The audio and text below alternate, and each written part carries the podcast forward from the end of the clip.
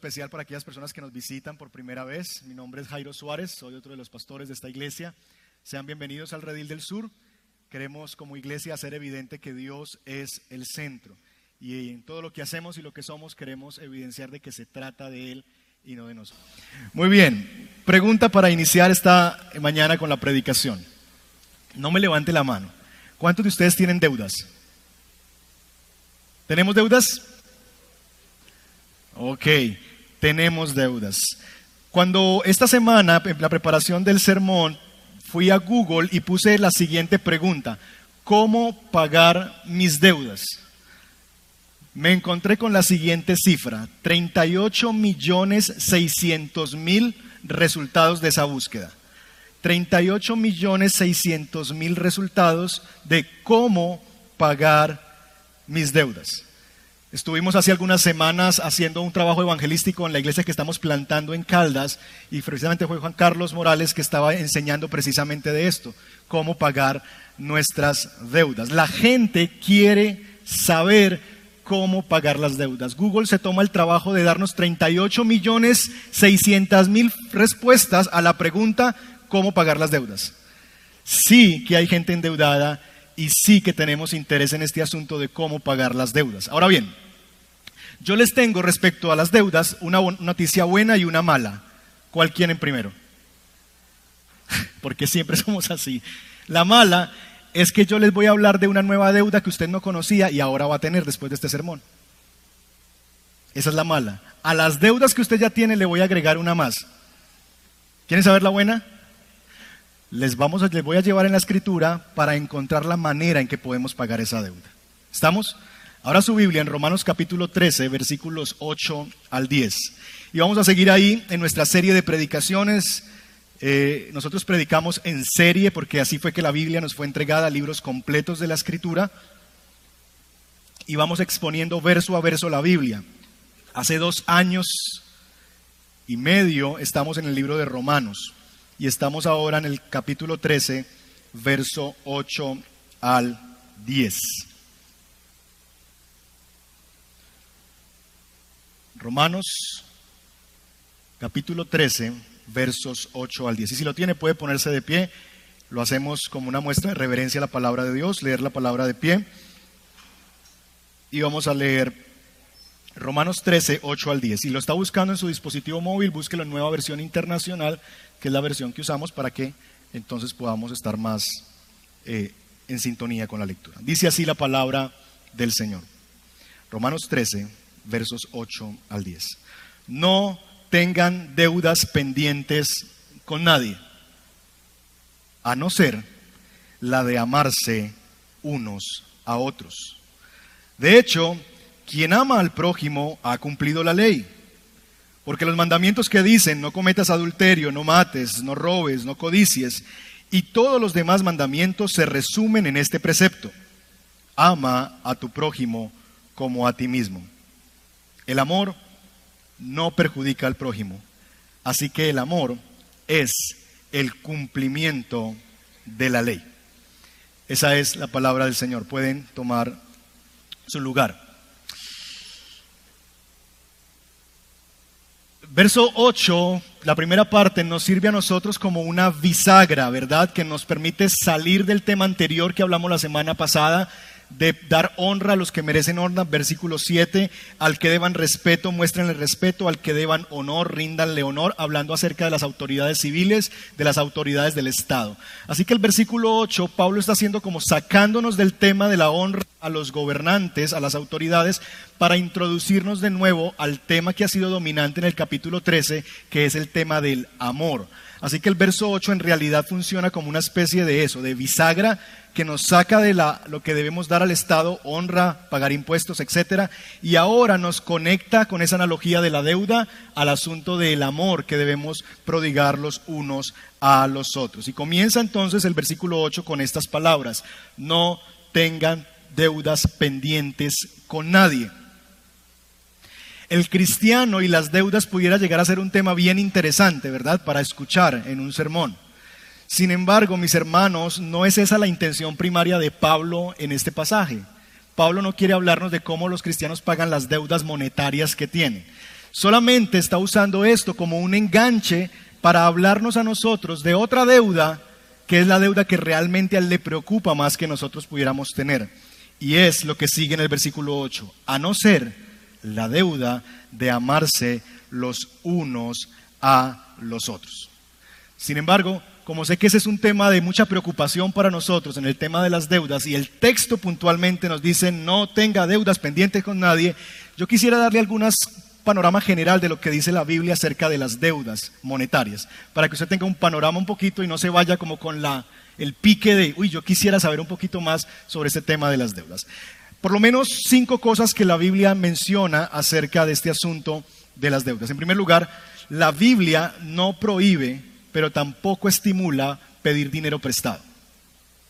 Tengamos eso claro. La Biblia ni lo prohíbe, pero tampoco lo estimula el pedir, dinero prestado. Lo que, en segundo lugar, lo que la Biblia prohíbe es el cobro desmedido de intereses, lo que llamamos usura. Eso sí lo prohíbe la Biblia. La Biblia prohíbe robar a los hermanos, entrar en deudas que yo no puedo pagar. Eso sí, la Biblia dice no y lo prohíbe. En tercer lugar, cuando no pagamos nuestras deudas, estamos robando. No pagar las deudas es robar, es convertirnos en ladrones. Por lo que, en cuarto lugar, antes de entrar en una deuda deberíamos preguntarnos tres cosas. ¿Es sabio entrar en esta deuda? Dos, ¿es necesario que yo tome esta deuda? Tres, ¿tengo con qué pagarla? Son tres preguntas importantes al momento de considerar un crédito. Y finalmente, mis hermanos, debo decir que en un sentido general es preferible no tener deudas con nadie. En cuanto nos sea posible, es mejor no tener deudas con nadie. Ese es el sentido general que la escritura nos aconseja. Como decía, esta observación de Pablo sobre las deudas es solamente una forma de conectarnos a nosotros con lo que realmente será el tema de lo que Pablo nos quiere hablar en versículos 8 al 10, que es la deuda del amor.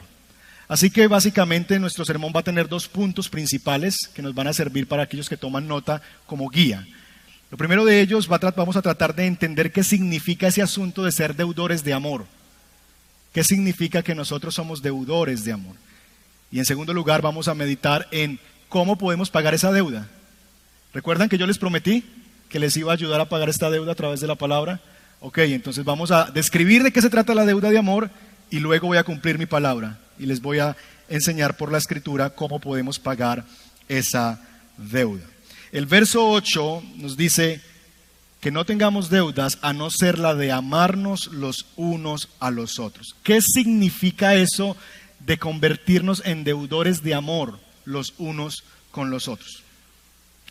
Algunos quizás, muy avispados diríamos en mi tierra, podrían pensar en este versículo y justificar su falta de amor a través de este versículo, diciendo, la Biblia me dice que yo soy deudor de amor, que yo debería ser deudor del amor. Por eso yo no te amo para tener algo que deber. Porque la Biblia me dice que no tenga deudas a no ser una, y es la deuda del amor. Entonces, por esa razón yo no te amo, para tener entonces cómo cumplir este mandato del Señor y deberte el amor. Pero como sabremos, ese no es el sentido de este pasaje, ¿verdad? El, apóstol está queriendo hacer es todo lo contrario, no desestimularnos al amor, sino incentivarnos al amor.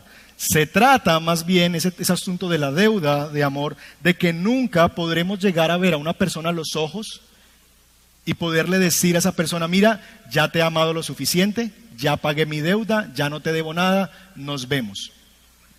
En realidad nunca tú puedes ver a una persona a los ojos y decir, ya no te debo amor. Todo lo que te debía de amor, ya te lo di. No, el amor de hecho es una deuda siempre abierta. No podemos decirle a alguien, ya te pagué el amor, ya no te voy a amar más.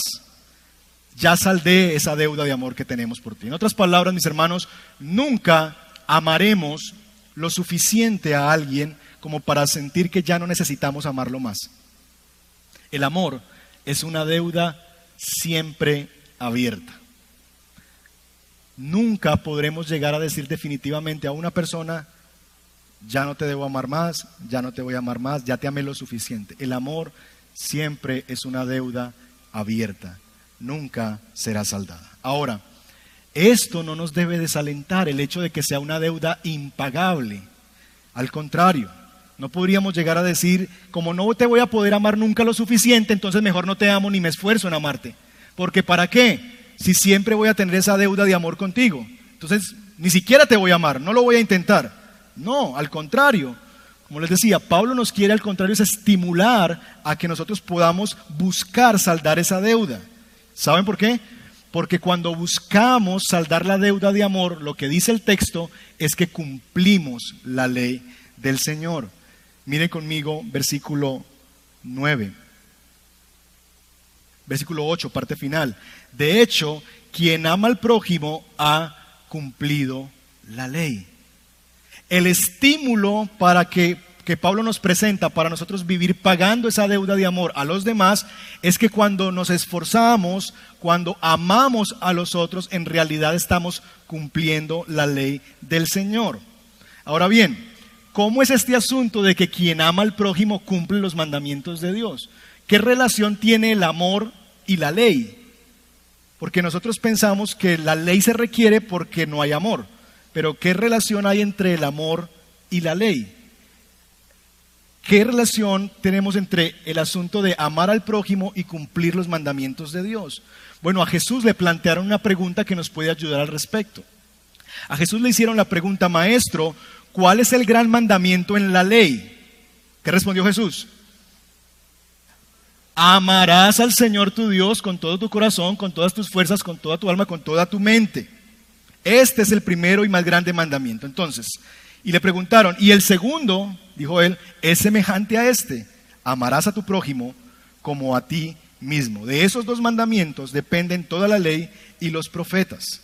Entonces, noten la relación que hace Jesús. ¿Cuáles son los mandamientos más importantes?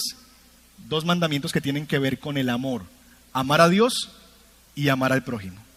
Ahora bien, cuando pensamos en esto podríamos decir, ¿y los otros mandamientos no importan? ¿Qué de eso de no robar, no matarás, no vas a codiciar, no tomes el nombre del Señor en vano? ¿Por qué Jesús no consideró esos mandamientos? No, lo que realmente Jesús está haciendo allí es resumiendo las dos tablas de la ley. La ley nos fue dada, el resumen de los mandamientos éticos, la ley moral nos fue dada en dos tablas, ¿recuerdan? Se las dieron a Moisés en dos tablas. Cinco mandamientos aquí, cinco mandamientos aquí. Los primeros cinco mandamientos que tienen que ver con no hacerse imagen de Dios, no adorar a otro Dios, ¿verdad? No tomar el nombre del Señor en vano, santificar el día de reposo, guardar el día de reposo, etc. Esos cinco mandamientos se pueden resumir en un asunto y es cuando tú caminas en esas cinco cosas estás mostrando tu amor hacia Dios.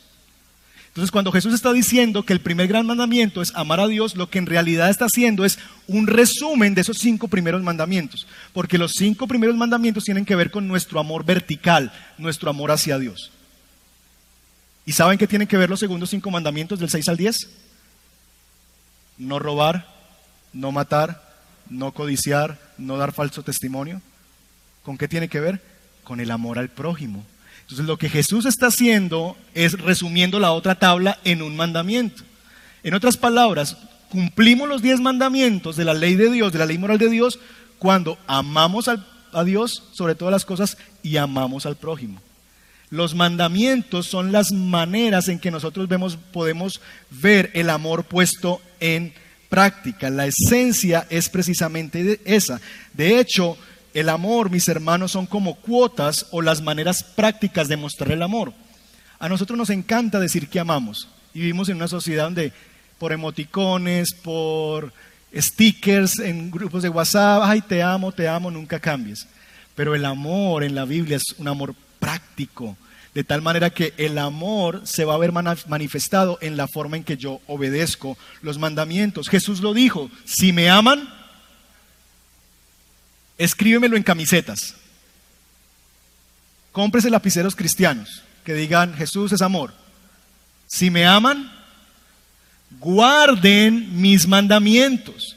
En otras palabras, Jesús está diciendo, la forma en que ustedes evidencian que realmente me aman es si están obedeciendo mis mandamientos. Porque cuando obedecen mis mandamientos, están mostrando realmente qué tanto amor tienen ustedes por mí. En otras palabras, lo que Pablo está comunicando aquí es, si aman al prójimo, guarden los mandamientos que tienen que ver con el amor al prójimo. ¿Cuáles? Ahí está la lista, versículo 9. Porque los mandamientos que dicen, no cometas adulterio, no mates, no robes, no codicies, y todos los demás mandamientos se resumen en este precepto, ama a tu prójimo como a ti mismo. Ahora bien, ¿no se ha preguntado usted por qué los mandamientos son negativos? Nosotros vivimos mucho en la cultura de la comunicación positiva. No le digas a la gente lo que no, dile a la gente lo que sí. Pensamiento positivo, programación neurolingüística, todas esas cosas que estamos escuchando por ahí, que se han infiltrado en la iglesia. Pero se han dado cuenta que los mandamientos, la mayoría de ellos, siempre tienen un no. Es decir, lo que Dios dice que hagamos tiene que ver con lo que no tenemos que hacer. Y si hay algo que a nosotros nos es complejo entender, es cómo el amor tiene que ver con el no. ¿Te das cuenta que el amor aquí tiene que ver con decir no? Y nosotros regularmente pensamos que el amor tiene que ver con decir sí, pero en el texto de la escritura el amor tiene que ver con decir no. Eso nos lleva a nuestro segundo punto, y es cómo podemos pagar la deuda de amor. Hay dos estrategias financieras para pagar las deudas, esta deuda de amor. La primera es diciéndote no. Cuando en consejería la gente llega pidiendo ayuda para pagar sus deudas, lo primero que trato de hacer como consejero es cambiarles como el chip, la lógica del asunto. Porque cuando una persona está endeudada, llega a la sala de consejería, a, mí como consejero, como pastor, y la única alternativa que esa persona ve para pagar sus deudas es incrementar ingresos.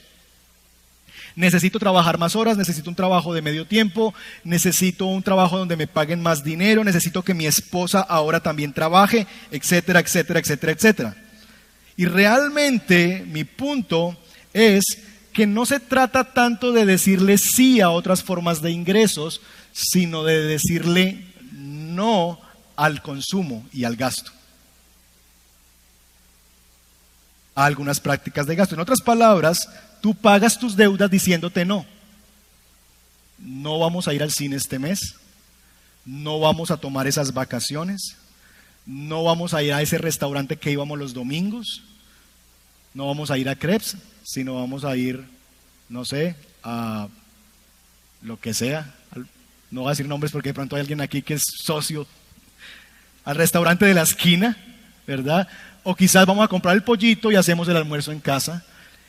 ¿Captan el asunto? Pagamos nuestras deudas cuando somos capaces de decirnos no a nosotros mismos. Porque cuando te dices no a ti, eres capaz entonces de empezarle a decir sí a tus acreedores.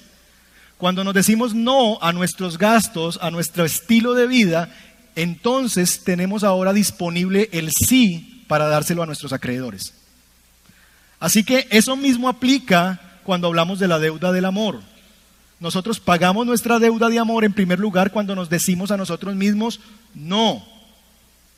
El problema es que en nuestra cultura nosotros hemos asociado el amor con el sí. Entonces, si tú me amas, entonces, dice el niño, sí me comprarás ese juguete, papá. ¿Me amas? Cómprame el juguete. La forma en que el niño ve manifestado el amor es si el papá le dice sí. Si me amas, me llevarías a ese lugar de vacaciones. Si me amas, cumplirías este capricho que yo tengo. Si me amas, me dejarías hacer lo que yo quiero. Entonces, la forma en que se supone que expresamos el amor y pagamos la deuda del amor es diciéndole sí a la otra persona. Pero como les decía, aquí en nuestro texto el amor tiene que ver con decir no. Pregunta, ¿a quién? ¿A quién le decimos no? Por causa del amor. Pensemos en los mandamientos que se nos describen allí. No adulterarás. ¿Cómo no adulterar es una manera de mostrarle amor a mi esposa? No adulterarás es un mandamiento que no se lo doy al otro, a la otra sino que el no me lo estoy diciendo a mí mismo. ¿Captan el asunto? El no que yo estoy entregando es a mí mismo. No, yo puedo sentir que tengo el derecho, que estoy tan cansado que, mi esposa hace días no me, no me, pone cuidado, que ya el amor se nos apagó, que solamente está pensando en los niños, que ya después de tantos años yo me merezco una canita al aire. Y empezamos a pensar, sí, yo me merezco eso. Pero yo manifiesto mi amor hacia la otra persona cuando me digo, aunque esto es lo que yo quisiera decirme sí a mí mismo, yo opto por decirme no a mí mismo. No voy a adulterar, me voy a negar a mí mismo, a mis deseos, a mis pasiones, por causa de decirle sí al pacto matrimonial.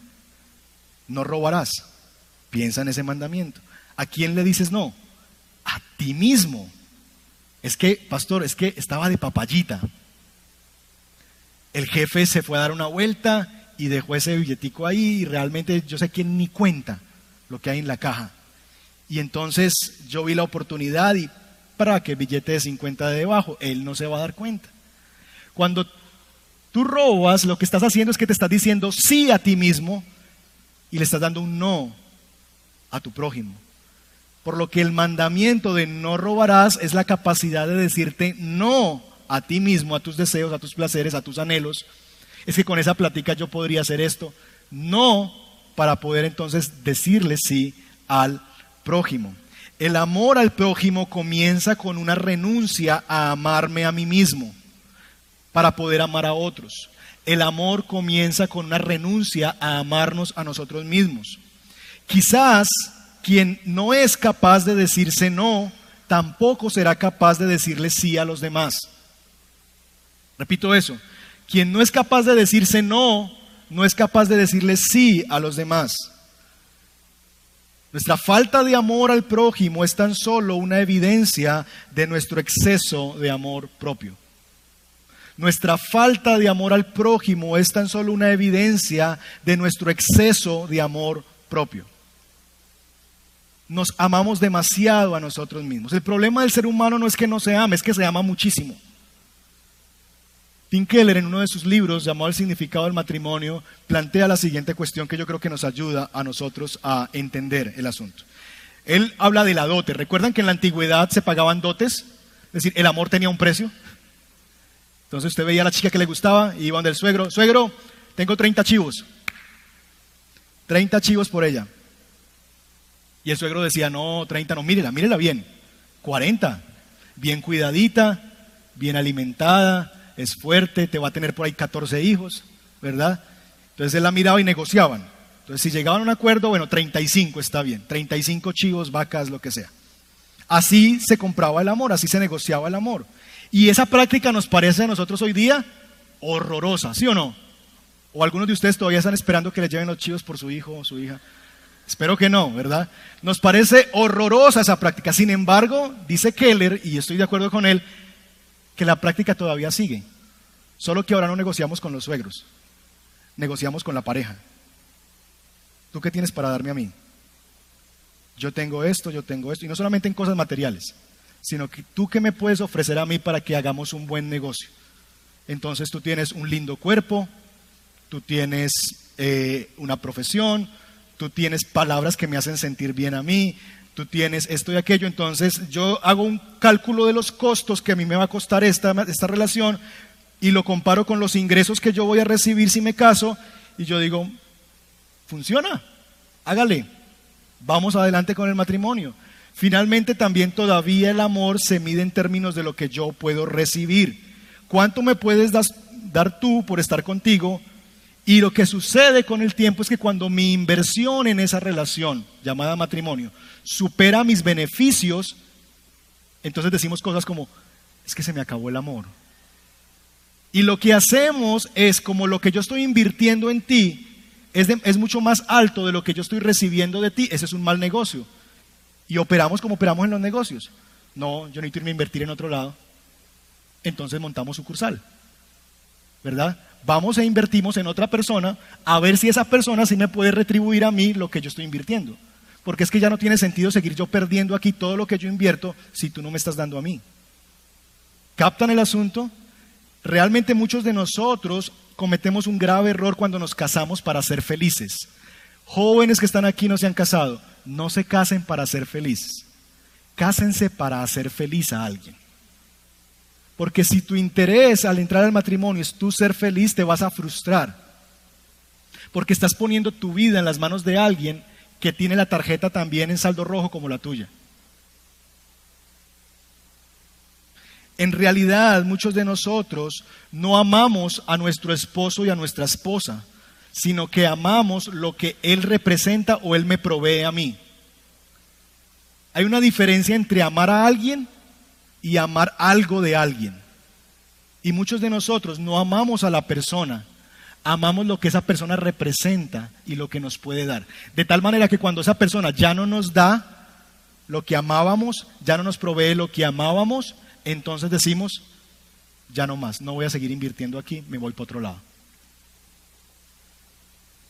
Y eso, mis hermanos, refleja este asunto de que no somos capaces de amar bien al otro, porque en realidad muchas veces nos estamos amando a nosotros mismos al amar al otro. Muchas de nuestras relaciones amorosas son así, son relaciones de consumo. Yo te doy esto porque es que yo sé que si yo me porto así, si yo te hago el desayunito en la mañana y te digo tres palabras cariñosas, en la noche hay fiesta. Entonces lo que estoy haciendo es invirtiendo para que en la noche yo obtenga lo que quiero. Me estoy amando a mí mismo. En realidad esas flores que le llevé a mi esposa, en realidad ese desayuno que le hice en la mañana, en realidad esas palabras tiernas que le mandé por WhatsApp, no eran porque la amaba a ella, era porque me amaba a mí mismo y estaba preparando el terreno para mi recompensa. Mucho de nuestra falta de amor al otro en realidad es una muestra del exceso de amor que tenemos hacia nosotros mismos. ¿Tiene sentido eso? Miremos a Jesús. Él se nos presenta en la escritura como el modelo perfecto del amor. Todos estaríamos de acuerdo que si queremos aprender del amor, deberíamos aprender de Jesús. Ahora bien, ¿cómo Jesús mostró que nos amaba a nosotros? Bueno, Jesús se dijo no a sí mismo para poder decirnos sí a nosotros. Jesús dijo, no se haga mi voluntad. Él se negó a hacer lo que él quería para poder hacer lo que el Padre quería. Entonces se dijo no a sí mismo para poderle decir sí al Padre y sí a nosotros. Él dijo, no busco mi propia gloria, sino de la del que me envió. Él renunció a buscar su propia gloria. Imagínense, hace milagros por doquier, alimenta multitudes. Y él no salía en carteles. Él simplemente decía, no, no se trata de mí, apuntaba a la gloria del Padre. Y cuando las multitudes lo, buscaban, él se escondía y se retiraba no se promovía. Él dijo, no, no voy a, usar mi poder como Dios. No escatimó ser igual a Dios como algo a lo cual aferrarse, sino que se despojó de eso. Y a sus atributos divinos, aunque los tenía en plenitud, decidió no usarlos para nuestro bien. Él no abrió su boca, sino que como cordero fue llevado al matadero. Pilato le dijo, ¿No sabes que yo tengo el poder, como veíamos hace ocho días, de mandarte a la cruz o de dejarte libre? Defiéndete. Y él no abrió su boca, no se defendió, se dijo no a sí mismo, aunque podía realmente haberse defendido para decirnos sí a nosotros. Mis hermanos, Jesús se negó a sí mismo para poder amarnos a nosotros y hacer posible que nosotros pudiéramos recibir el sí de Dios. Y esto es muy importante porque la única manera, mi hermano, mi hermana, mi amigo que nos visitas esta mañana, en la que tú vas a poder amar efectivamente, vas a ser capaz de amar bien a tu prójimo, a tu esposo, esposa, hermano, hermano, prima, primo, lo que sea, la persona que tengas en tu mente. La única manera en que tú vas a poder realmente amar bien a esa persona es si tú primero has recibido sobre tu propia vida el amor del Padre en tu corazón. No podemos amar a otros si primero no hemos recibido el sí de Dios, de su amor hacia nosotros. Y eso nos lleva a nuestra segunda estrategia para buscar saldar esta deuda. La primera, ¿cuál es? Decirte no. Pagamos nuestras deudas cuando nos decimos no a nosotros mismos para estar dispuestos a decirle sí a los demás. En segundo lugar, la segunda estrategia es llenar tu débito para poder pagar tu crédito. Llena tu débito para que puedas pagar tu crédito.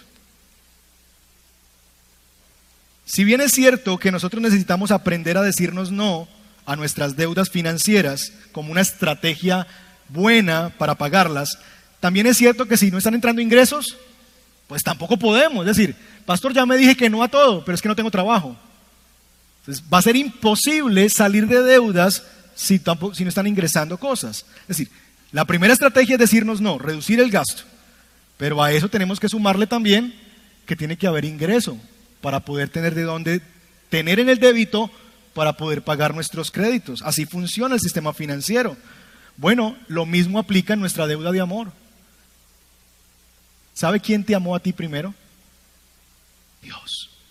La escritura dice que Él nos amó a nosotros primero. Cuando Dios nos pide que amemos a nuestro prójimo, Dios no nos está pidiendo que demos algo de nosotros, que nosotros tengamos por sí mismos. No, lo que Él nos está pidiendo es que demos algo que nosotros tenemos como recurso que hemos recibido de Él. De tal manera, mi amigo y mi hermano, que nosotros debemos en primer lugar asegurarnos que hemos recibido sobre nosotros el amor de Dios en Cristo. Porque si tú no has recibido el amor de Dios en la persona de Cristo Jesús en tu corazón, no tienes de dónde sacar amor para dar a otros. Quien no ha recibido el amor de Cristo no va a poder amar bien a otros. Porque el amor que se nos pide entregar es el amor que proviene de Dios. En Cristo Dios ha puesto un saldo de amor inagotable en nuestro favor. ¿Sabías que tu tarjeta de débito de amor está full siempre? Porque el amor de Dios nunca se acaba, nunca se da por vencido y es de siempre y para siempre. Ese es el amor de Dios. Un amor que nunca se acaba, nunca se da por vencido y es de siempre y para siempre. Por lo que si estás en Cristo, el amor de Dios es inagotable. Los salmos lo dicen. Hay salmos que se componen con esta estrofa porque para siempre es tu misericordia, porque inagotable es tu amor. El amor del Señor es inagotable y nunca la tarjeta débito del amor de Dios va a estar vacía en nuestro corazón. Nunca la podemos agotar. El amor de Dios es infinito, es grande, es inmenso. Y nosotros recibimos ese amor en la persona de Cristo. Nuestro débito, si estás en Cristo, siempre va a estar lleno. Siempre vas a tener fondos suficientes para hacerle transferencia a tus créditos. ¿Les ha pasado a ustedes eso? Que el día 15 reciben su salario y ahí mismo empieza usted a pagar la tarjeta de crédito, a pagar esto, los servicios, y usted ve su débito, cómo se va. Y ya, ya se quedó sin nada aquí, pero todavía aquí tiene unas cosas en rojo que no le gusta ver. Porque el saldo nunca en tu débito es suficiente para pagar tus créditos. En Cristo eso no ocurre. Porque en Cristo tenemos una tarjeta de débito ilimitada. Premium. Categoría Elite. Nunca se acaba el saldo. Por lo que no importa cuántas deudas de amor yo tenga, siempre tendré de dónde sacar para dar, de dónde sacar para dar. Es hermanos cuando entendemos cuán ancho, cuán alto y profundo es el amor de Dios por nosotros. Y comenzamos a disfrutarlo en el fondo de nuestra alma, que estamos en capacidad entonces de empezarlo a dar a otras personas. En otras palabras, tu tarjeta de débito, si tu tarjeta de débito no tiene los fondos suficientes del tesoro del cielo, no tendrás cómo pagar la deuda de amor que tienes hacia otros. Necesitas que tu cuenta sea saldada del tesoro del cielo, que de allí caigan los recursos. Déjenme ilustrarles esto con un patrón que yo encuentro también en, los, en las relaciones sentimentales y que para algunos quizás pueden ser una aplicación ya de este sermón. Regularmente me encuentro con el siguiente patrón. Los hombres y las mujeres que han crecido en contextos donde no han sido realmente amados, han sido abusados o no han tenido muchas veces la figura de un padre que les dé amor o de una mamá amorosa, regularmente esas personas entran en relaciones egocéntricas, en relaciones emocionales egocéntricas, relaciones donde realmente nosotros vamos a buscar el amor en otras personas se casan buscando a alguien que les llene la tarjeta débito. Yo necesito alguien que me ame, que me llene, que me satisfaga, que me dé tanto amor. Y nadie lo logra. Y viven siendo demandantes cada día de sus vidas. Y viven sus relaciones pidiéndole siempre al otro, es que tú, es que tú, es que tú, es que si tan solo tú, por eso yo, es que si por cuanto tú no, yo tampoco y viven como drenando al otro y chupando al otro porque están buscando en esa persona lo que solamente Dios puede darles. Y nunca será suficiente. ¿Saben por qué? Porque están yendo a buscar saldar su saldo, llenar su tarjeta de débito de amor en otra persona que también tiene la tarjeta en rojo. Los seres humanos tenemos la tarjeta en rojo. No tenemos amor propio suficiente para darle a otro. Por lo que necesitamos más bien, cuando vamos a una relación a buscar de allí el amor, el tanque siempre estará vacío. Y estoy sacándole lo poquito que esa persona puede tener para saciarme a mí mismo. El problema de esas personas es por lo menos dos. En primer lugar, que han ido a buscar amor en personas que realmente no tienen cómo dárselo. En otro ser humano igual de vacío y necesitado como tú. Y en segundo lugar, que están tan enfocados en lo que no han recibido que se olvidan de una cosita muy importante, que el amor no tiene tanto que ver con el recibir, sino con el dar. Y se han enfocado solamente en lo que yo puedo recibir. Mi amigo y mi amiga que estás esta mañana aquí, si ese es tu caso, te recomiendo hacer dos cosas. En primer lugar, ve a la fuente. Ve a la fuente de amor. No sigas buscando en él o en ella ese amor que él y ella no tiene para darte a ti. Él no es la fuente, ella no es la fuente, Dios es la fuente.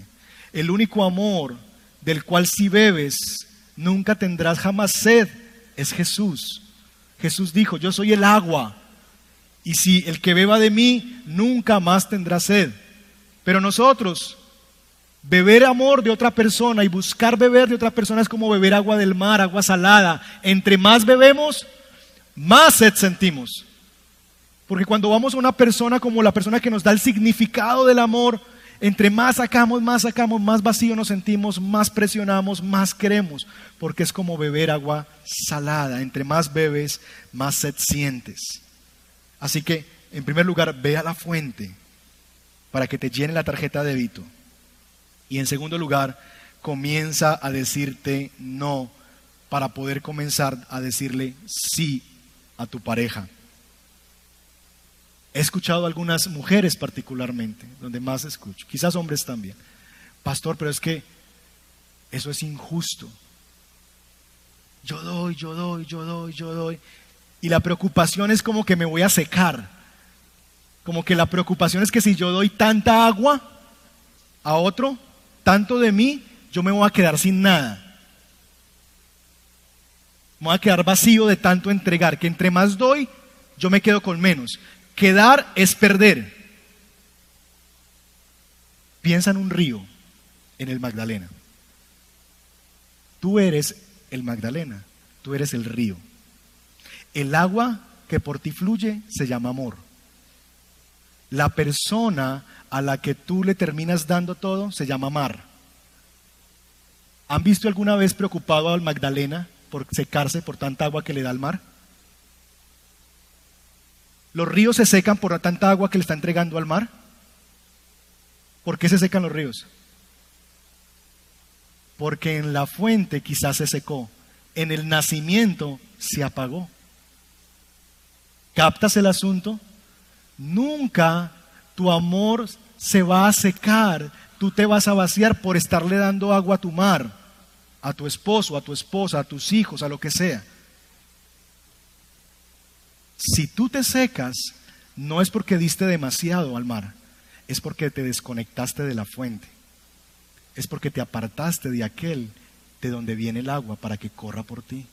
Así que la culpa de cómo te sientes de seco y de vacío no es de esa persona que no te está devolviendo, es que quizás tú te desconectaste de la fuente de agua viva que debería correr por ti para tener que dar a otros. Por lo que conéctate de nuevo a la fuente. Tu río nunca se va a secar, siempre vas a seguir llevando agua a tu mar. Asegúrate solamente que estés conectado a la fuente. Permítanme concluir esto y dar algunas implicaciones. En primer lugar, el amor al prójimo es una deuda siempre abierta, que solamente se puede pagar cuando nosotros hemos recibido un saldo inagotable del amor de Dios en nuestra tarjeta de débito. La única manera en que tú puedes llegar a pagar esa deuda es si primero te has conectado con la fuente para que Él llene tus fondos con los tesoros del cielo de su amor inagotables, su amor que nunca se acaba, nunca se da por vencido y es por siempre y para siempre. Entonces, cuando tú tienes tu tarjeta de débito llena, tienes recursos ahora para empezar a pagar tus créditos. En segundo lugar, el amor al prójimo es una deuda siempre abierta que se paga cuando basados en ese amor, en esos recursos de Dios, comenzamos a decirnos a nosotros mismos no para empezar a decirle sí a otros. Así se paga nuestra deuda de amor. ¿Qué tiene que ver con nosotros esto? Dos preguntas de implicación para que la trabajen en sus grupos pequeños esta semana. Primero, ¿cuál es el no que te llama el Señor a decirte para poder amar a tu prójimo?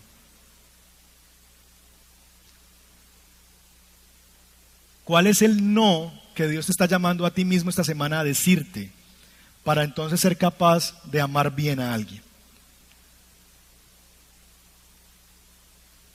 Quizás sea el no de no me voy a vengar, no le voy a pagar el mal por el mal que me hizo. me voy a dar ese, no a mí, no, no a la venganza.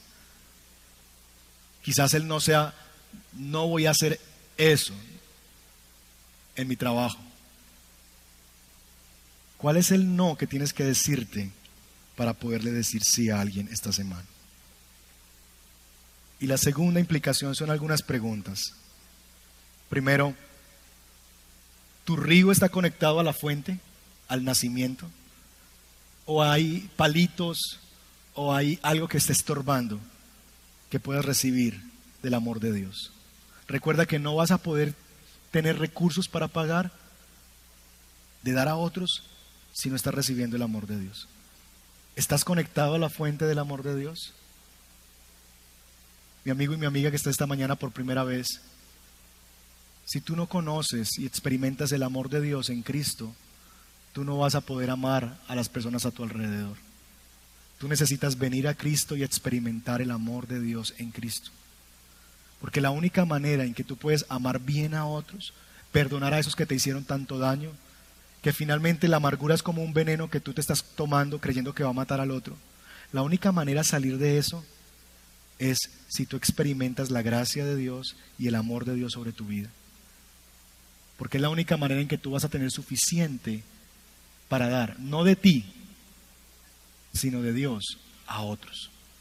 Así que lo primero que yo te animo es, si tu río de amor está seco, no es por culpa del mar, no es por culpa de aquel a que le diste tanto amor. Es quizás porque te has desconectado de la fuente. Vuelve a la fuente. Él es la fuente. Cantábamos profundo es el amor de Cristo. Jesucristo basta, Él es suficiente para llenar nuestro tanque de amor. Dos, ¿está tu río desembocando en el mar?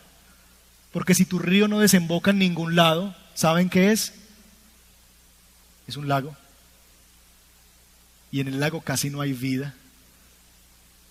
Tiene que correr, tiene que fluir el agua para que las cosas funcionen. Tu río está llegando al mar. Y tres, ¿estás preocupado de estarle dando tanta agua al mar porque temes secarte?